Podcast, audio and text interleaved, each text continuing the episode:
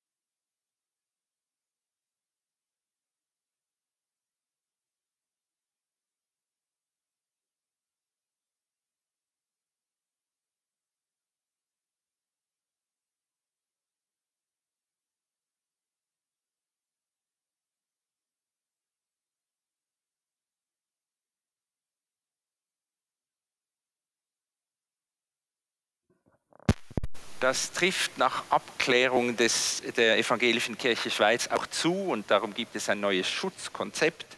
Basel-Stadt hat auch keine schärferen Maßnahmen angeordnet und trotzdem verzichten wir heute noch auf den Gemeindegesang. Ich weiß, dass einige von euch sich danach sehen und sich freuen, endlich wieder einmal singen zu dürfen. Ich selbst gehöre auch dazu. Ich weiß aber auch, dass es einige unter euch gibt, die sagen, sie wollten nun nicht auf der Zielgeraden sich noch einem höheren Risiko aussetzen und möchten nicht an einem Gottesdienst teilnehmen, wo gesungen wird, ohne dass sie vorher geimpft wurden. Und deshalb haben wir entschieden, dass wir Lockerungen im Gottesdienst nicht durchsetzen, ohne im Gottesdienst vorher die Gemeinde zu informieren. Das schien uns richtig und fair.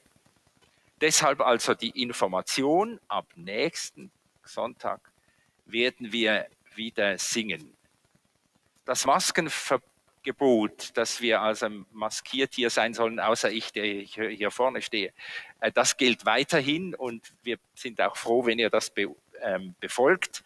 Wir werden auch mit Masken singen und ich werde sicher nicht im ersten Gottesdienst so viele Lieder einbauen in die Liturgie, wie ich das üblicherweise vor Corona getan habe. Aber einfach, dass ihr das wisst. Nächsten Sonntag ist Kantate, singt und das passt dann ja auch wunderbar. Außerdem wird am nächsten Sonntag die Sängerin Gunta Smirnova zusammen mit Katja den musikalischen Teil des Gottesdienstes gestalten. Heute überlassen wir das klangvolle Jubilieren noch ganz der Orgel. Sie wird das intensiv tun. Denn mit einem Jahr Verspätung leider, alles wegen Corona, erinnern wir heute im Gottesdienst an ein Friedenswunder. An die Orgel, die nach dem Krieg im Gefangenenlager von Rimini aus Abfall zusammengebaut wurde. Sie wurde übrigens wie der heutige Sonntag auf den Namen Jubilate getauft. Es ist eine großartige Geschichte, aus der ich euch heute statt der biblischen Lesung erzählen werde. Eigentlich hatte ich Katja gebeten, sie soll das tun, weil sie viel mehr davon versteht, weil sie das Thema eingebracht hat und einen wunderbaren Artikel darüber geschrieben hat in Musik und Gottesdienst. Aber sie hat gesagt, nein, heute ist mein Part an der Orgel und ich übernehme einmal mehr das Reden. Das Eingangsspiel, das ihr gehört habt, wird Johann Sebastian Bach zugeschrieben. Es stammt möglicherweise eher von Johann Ludwig Krebs, der das Ausgangsspiel komponiert hat. Katja hat es zum Beginn gespielt, weil wir wissen, dass dieses Präludium in C auch auf der Rimini-Orgel einmal gespielt und glaube sogar aufgenommen wurde.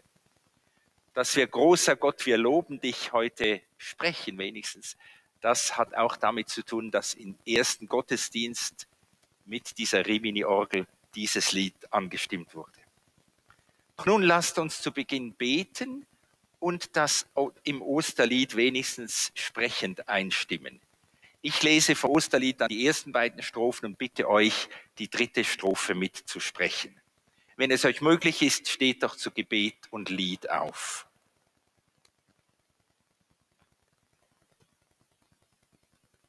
Gott des Lebens und des Lichts, du Quelle des Wohlklangs, des schönen Einklangs, lass uns eintauchen in die Atmosphäre von Frieden, von Klarheit und Versöhnung, die nur du schaffen kannst. Jesus Christus, Bruder und Heiland, du hast deine Fußspuren gesetzt. Gib uns offene Augen, sie zu sehen, stärke unseren Willen, ihnen zu folgen. Gib uns die Kraft, es auch dann zu tun, wenn es der Weg schwer wird. Heiliger Geist, Kraft aus der Höhe, erfülle und belebe uns. Lass uns die Morgenluft von Ostern einatmen, damit wir dich loben können, dreieiniger Gott, zu deiner Ehre feiern, beten und dann wieder arbeiten. Amen.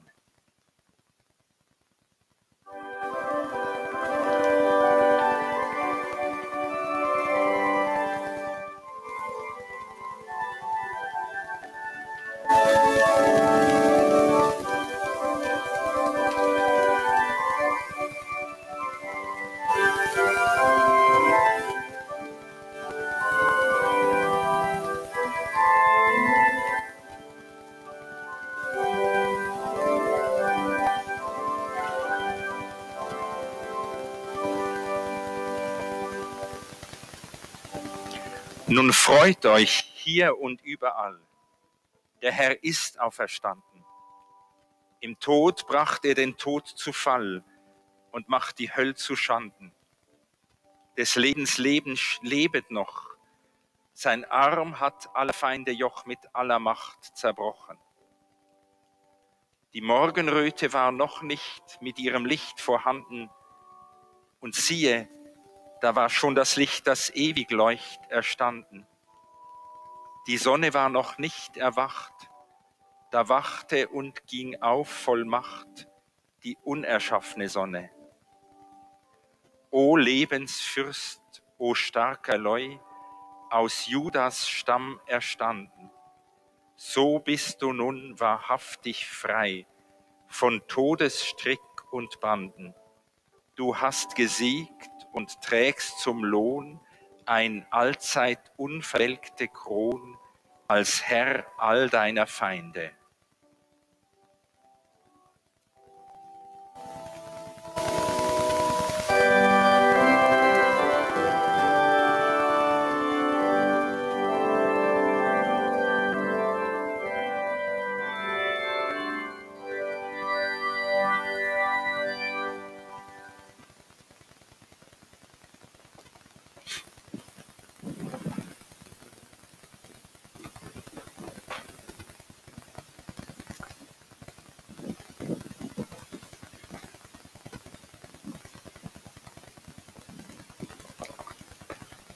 Ja, die Geschichte der Rimini-Orgel beginnt mit einem kleinen Zettel, den ein Gefangener am Anschlagbrett aufhängte. Die Alliierten hatten beim Rimini ein Lager für die deutsche Wehrmacht, für die deutschen Wehrmachtsangehörigen eingerichtet. Über 150.000 Insassen lebten in zu Beginn ganz erbärmlichen Verhältnissen dort zusammen. Es dauerte Wochen, bis alles notdürftig organisiert war, doch dann war eben am Brett zu lesen, Suche einen Orgelmacher-Kollegen zum geistigen Austausch. Eusebius Schäbung, Erdloch 28 im Blocke 14 zwischen der 11. Straße gen Rimini und der 6. gen San Marino. Dieser Eusebius war wohl noch ein sehr unerfahrener Orgelbauer. Werner Renkewitz dagegen, der den Zettel las und beantwortete, hatte schon etliche Orgeln repariert, renoviert und gebaut. Unter dem Pseudonym Daniel Brustwerkle sollte Renkewitz davon später in seiner Autobiografie berichten. Für diese Autobiografie, ihr werdet das gleich hören, verwendete er eine hochstilisierte Barocksprache, die sich in Ausdrucksweise und Orthographie an die Tagebücher des Orgelbauers Andreas Silbermann anlehnt, der übrigens auch die Orgel gebaut hat, die bis 1895 hier stand. Als erster wird ein ebenfalls in Gefangenschaft befindlicher katholischer Pfarrer die Idee gehabt haben, im Lager und für das Lager eine Orgel zu bauen. Der junge Eusebius Schäbung hatte sich an ihn gewandt in der Hoffnung, der Pfarrer könne ihm eine Tür öffnen, dass er in der Region Orgeln reparieren könnte. Das konnte der Pfarrer aber nicht und deshalb machte er den Vorschlag, doch für das Lager eine Orgel zu bauen. Ganz ernst meinte er es nicht, er wollte bloß den jungen Orgelbauer nicht ganz ohne irgendeine Idee ziehen lassen. Eusebius fühlte sich nicht ermutigt, sondern nicht ernst genommen.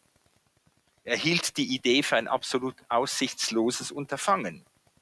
Renkewitz aber nahm den Vorschlag begeistert auf und verfolgte die Idee, bis er sie umgesetzt hatte.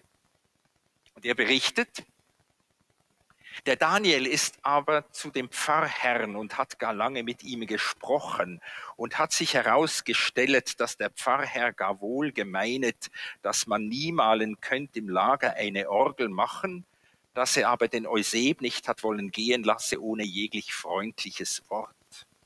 Der Daniel aber hat den Pfarrherrn gar scharf beim Worte genommen und ihm gar genau erkläret, wie man könnte bei aller Armut im Lager eine Orgel machen, bis es dem Pfarrherrn eingeleuchtet und er seine Mithilfe zugesaget. Hat in Sonderheit gebeten, dass man möge recht viele junge Leute bei der Sache beschäftigen, dass sie nicht sollten auf unrechte Gedanken kommen. Die Hilfe des Pfarrers bestand vor allem darin, Material und Werkzeug zu beschaffen. Das sollte sich als ziemlich schwierig herausstellen und erforderte ein großes Maß an Fantasie und Mut. Holz für Windladen, Klaviatur, Pedale und so weiter stammte von Verpackungskisten. Einige größere Bretter und Balken konnten trickreich auf dem Bauhof entwendet werden. Die Pfeifen wurden aus dem Blech von Keksschachteln und Kanistern gefertigt das Lötzinn durch das Abschmelzen von Lötnähten solcher Kanister gewonnen. Der Lagerkaplan spendete eine Lederhose für die Windlade und als Abdichtungsmaterial für Ventile. Das reichte aber nicht und Renkewitz musste eine wertvolle Taschenuhr gegen Tabak und diesen wiederum gegen eine weitere Lederhose eintauschen. Auch die Mobilisierung der Helfer war nicht ganz so einfach. Etliche zogen die Eintönigkeit des Lagerlebens einer Arbeit vor, die sie als eintönig voraussahen und sie war erst noch nicht bezahlt. Doch mit einem Dutzend Männer konnte Renkewitz sich schließlich ans Werk machen. Renkewitz gab Anweisungen allerdings nicht unwidersprochen. Der Klemperer, so mit den Pfeifen begonnen, hat's gleich besser gewusst als der Daniel ihm erklärt, dass man müsse 48 Pfeifen machen und ihm die Mensur gegeben, hat er gemeinet, es wäre doch ein Unsinn, dass man so viele Pfeifen mache. In der Orgel in seinem Dorfe wären 27 Pfeifen. Er hätte sie gar oft gezählt. Und die Orgel tät ganz herrlich und da müssten 20 Pfeifen es doch auch tun. Ob er niemals in die Orgel hineingeschaut hat, der Daniel wollen wissen, Gewiss hat der Klemperer gesagt, da sei der Blasbalken und allerlei Holzwerk drinnen, aber niemals 48 Pfeifen. Hat sich endlich lassen zureden, dass es nun einmal nicht anders ging, als dass man 48 Pfeifen mache, vielleicht später auch noch einige mehr. Es gab keine Fachunterlagen. Renkewitz hatte nur gerade das Maß einer Pfeife genau in Erinnerung und daraus musste er alle anderen Maße ableiten. Die Breite der Tastatur ermittelte der Orgelbauer durch einen Versuch. Er bat alle Gefangenen, die Orgel oder Klavier spielten, auf einem Brett eine Oktave zu greifen. Und aus dem Mittelwert berechnete er dann die Breite der einzelnen Tasten. Besonders schwierig war es, eine Lösung zu finden für das knifflige Problem des Basebalgs. Renkewitz kam schließlich auf die Idee, die Technik einer Wasserorgel aus der Antike aufzunehmen. Zwar ist es nicht gerade leichte gegangen und hat auch recht gepoldert, aber für die Orgel hat es gelanget, stellt er am Ende dankbar fest. Am Anfang des Orgelbaus musste Renkewitz übrigens auch mit dem Misstrauen der Bewacher umgehen. Diese sahen, dass er Röhren zusammenschweißte und hatten den Verdacht, Renkewitz wolle nicht eine Orgel, sondern Granatwerfer bauen. Es war also in mancher Hinsicht ein Wunder, dass die Orgel am 15. September 1945 eingeweiht werden konnte. Des Sonntags um 10 Uhr ist dann die Einweihung erfolget und ist der Kirchenplatz weit und breit so voller Menschen gewesen, dass kein Sandkörnlein mehr hätte können zu Boden fallen. Ein Organist hat eigens vor die Einweihung ein Konzert komponiert und es gespielt. Die Chöre haben gesungen und der Pfarrer hat eine Gepredigt gehalten, so dem Daniel gar wohl gefallen hat. Darinnen hat er gesagt, dass sich die Menschen doch sollten ein Beispiel an der Orgel nehmen. Denn darinnen seien gar viele Pfeifen, große und kleine, und einige eine jegliche tät ihr Bestes und hilft der anderen ohne Neid und Missgunst, dass es eine große Symphonie werde zum Lobe Gottes aber auch zehn Balgtreter haben ihr Bestes getan, denn diesen ist der Schweiß hinuntergelaufen, dass sie haben die Schuhe ausgezogen, weil sie nicht haben wollen in der Nässen stehen.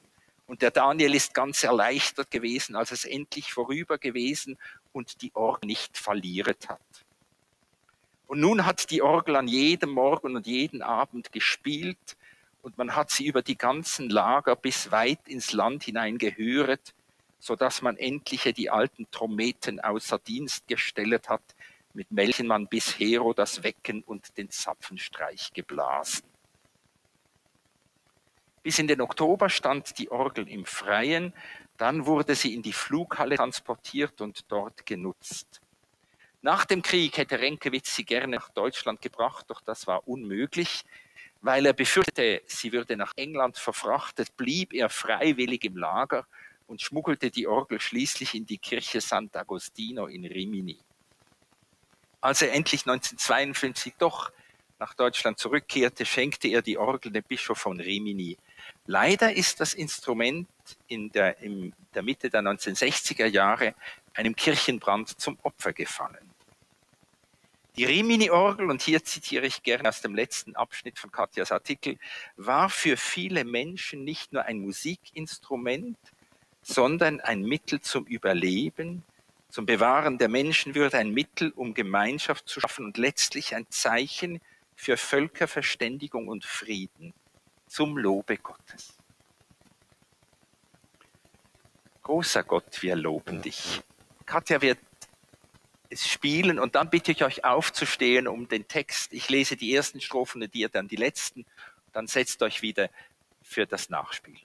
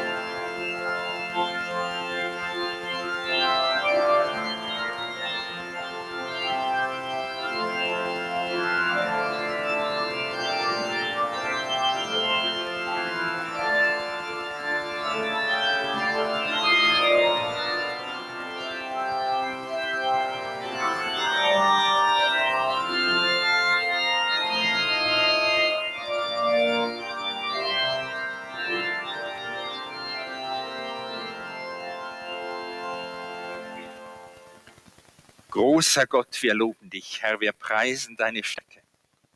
Vor dir neigt die Erde sich und bewundert deine Werke. Wie du warst vor aller Zeit, so bleibst du in Ewigkeit.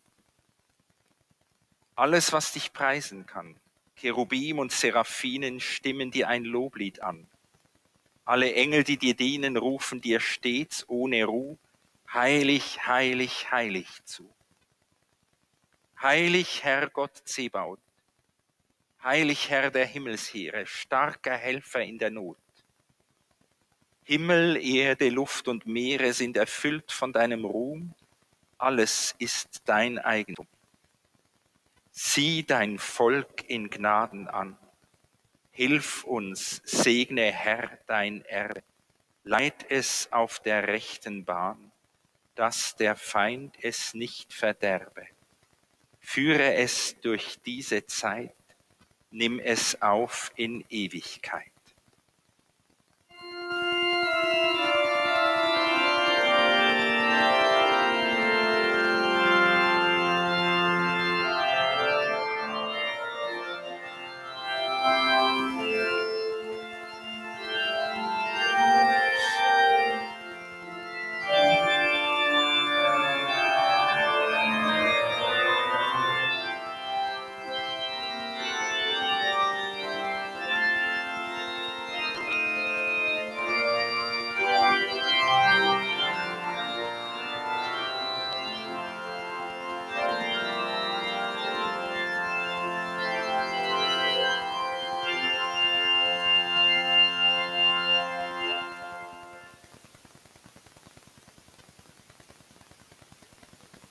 Der Predigt liegt die zweite Hälfte von Psalm 85 zugrunde. Wir wollen diesen Text gemeinsam beten. Ich bitte euch, auf der Kanzelseite mit mir bei 1 zu beten und euch zu antworten bei 2. Könnte ich doch hören, was Gott der Herr redet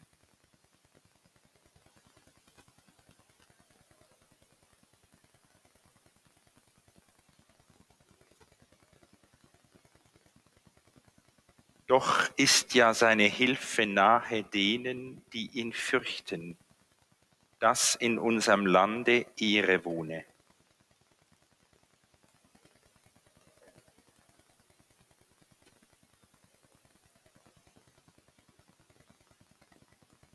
dass Treue auf der Erde wachse und Gerechtigkeit vom Himmel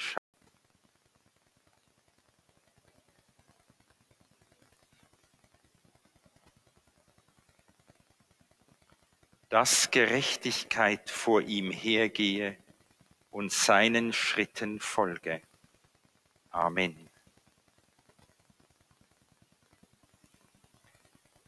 Liebe Gemeinde, liebe Schwestern und Brüder, du Pfeife, das klingt für Basler Ohren nicht gerade schmeichelhaft. Du Pfeife. Dem Orgelbauer Renkewitz hat es damals ausgesprochen wohlgefallen, als der Prediger die Gemeinde im Lager aufrief, sie sollten doch wie die Orgelpfeifen je ihr Bestes geben, einander gegenseitig unterstützen. Sie sollten aufhören, einander, sich untereinander zu messen und zu vergleichen. Vergleiche, das habe ich mir kürzlich wieder sagen lassen, Vergleiche sind bösartig denn sie lassen uns in der Regel unglücklich und missgünstig werden. Stattdessen solle jede und jeder die Gaben anerkennen und einsetzen, die ihnen gegeben sind. Die eine mag groß und volltönend sein, der andere so klein, dass er bloß einen feinen, hohen Ton hervorbringt. Doch wenn sie alle sich ins gesamte Einbauen von der großen Künstlerin der Liebe einsetzen lassen, ergibt sich eine große Symphonie. Es entsteht ein wohltönender Zusammenklang zum Lobe Gottes. Du Pfiffe. Ich will diesen lokalen Bezug nicht bloß als billigen Aufhänger nutzen. Dass die Bezeichnung als Beschimpfung verstanden werden kann, bietet mir den Ausgangspunkt für einen Gedankengang, den ich anschließen will an die Predigt meines Kollegen vor 76 Jahren, von der wir ja nur eine sehr knappe Zusammenfassung haben. Sein Appell, wir sollten uns als Einzelne nicht isoliert sehen, verstehen als Teil eines Ganzen, leuchtet gewiss unmittelbar ein und ist gerade in diesen Zeiten auch sehr wichtig. Der einen oder dem anderen von euch mag die Metapher vom Körper in den Sinn gekommen sein, die Paulus in seinem Brief an die Gemeinde in Korinth verwendet. Dort schreibt er, und das ist ja sehr ähnlich wie der Kaplan mit seinen Orgelpfeifen, er schreibt, wir alle seien Glieder am einen Körper, jedes und jeder mit seiner bestimmten Funktion. So sind wir alle auch Pfeifen in den Registern der großen Orgel, die zu Gottes Ehre erklingt. Doch eben, wir sind Pfeifen. Wie oft habe ich den Eindruck, und das passt nun gut zu dieser Rimini-Orgel, wir seien nicht aus sehr edlem Material gebaut. Wir seien zudem alle mehr oder weniger stark beschädigt. Und wir sind jedenfalls alle sehr leicht verstimmt. Statt des himmlischen Wohlklangs neigen wir leicht dazu, mit Misstönen einzustimmen, mit dem Krächzen der Angst, mit dem schrillen Pfeifen des Neids, mit dem breiigen Dröhnen des Stolzes, mit scheppernden Tuten der Bequemlichkeit oder dem reibenden Stöhnen unserer verletzten Eitelkeit. Das Holz ist aufgesprungen in der Kälte der Lieblosigkeit, die Lötnähte halten nicht, weil wir von Unglück erschüttert werden. Ihr seht, das Bild regt an, es hin und her zu wenden. Wir würden gerne Teil des Wohlklangs sein, doch wir sind und bleiben Pfeifen, mehr Pfeife. Könnte ich doch hören, was Gott der Herr redet, dass er Frieden zusagte seinem Volk und seinen Heiligen, auf dass sie nicht in Torheit geraten. Die Psalmistin sieht sich, um noch in der Metapher zu bleiben, als Pfeife in einer Orgel, die dringend revidiert und gestimmt werden sollte. Sie macht sich keine Illusionen über die, das Ausmaß der Schäden, die an ihr selbst festzustellen sind und an jenen, die neben ihr stehen. Ich stelle mir auch vor, dass die ersten Hörer, und vielleicht gab es ja auch vereinzelt Hörerinnen jener Predigt im Internierungslager in Rimini, sich nach diesem Krieg keine Illusionen mehr darüber machten, sie seien aus edelsten Materialien vollkommen gefertigte Pfeifen in einem wunderbar harmonischen Instrument. Ebenso wenig werdet ihr euch vermutlich oder hoffentlich denken, es sei mit der Welt mit unserer Gemeinde, mit euch selbst alles perfekt gebaut und gestimmt. Ich selbst habe jedenfalls von Herzen mitgebetet beim Ausdruck dieser Sehnsucht. Wir möchten von Gott das befreiende Wort zu hören bekommen, das uns davor bewahrt, die destruktiven Dummheiten weiter zu gern tun. Und ich habe mit staunender Erleichterung nachgesprochen, was die Psalmistin zuversichtlich vorgesagt hat. Gottes Hilfe ist nahe. Sie erreicht uns, verwandelt uns und die Welt, bis es endlich dazu kommt, dass Güte und Treue einander begegnen, Gerechtigkeit und Friede sich küssen. Treue wächst auf der Erde und Gerechtigkeit schaut vom Himmel. Was für eine großartige Symphonie erklingt da. Endlich hält die Stimmung. Endlich stehen die verschiedenen Register nicht mehr in misstrauischer Konkurrenz zueinander und endlich greift niemand anders mehr in die Tasten als die Virtuosin der Liebe, als der Meister der Gnade. Endlich klingt zusammen, wovon wir oft meinen, sie seien nur als Alternative zu haben. Wenn wir Frieden schaffen, machen wir meist Kompromisse in Sachen Gerechtigkeit. Und wenn wir uns für Gerechtigkeit einsetzen, sehen wir nicht, wie wir das kampflos tun können. Doch es kommt die Zeit, Gott selbst führt sie herauf in der Gerechtigkeit und Frieden einander umarmen. Nach einem guten Jahr, in dem wir weitgehend auf Umarmungen haben verzichten müssen, ahnen wir, was das für ein Wunder sein wird.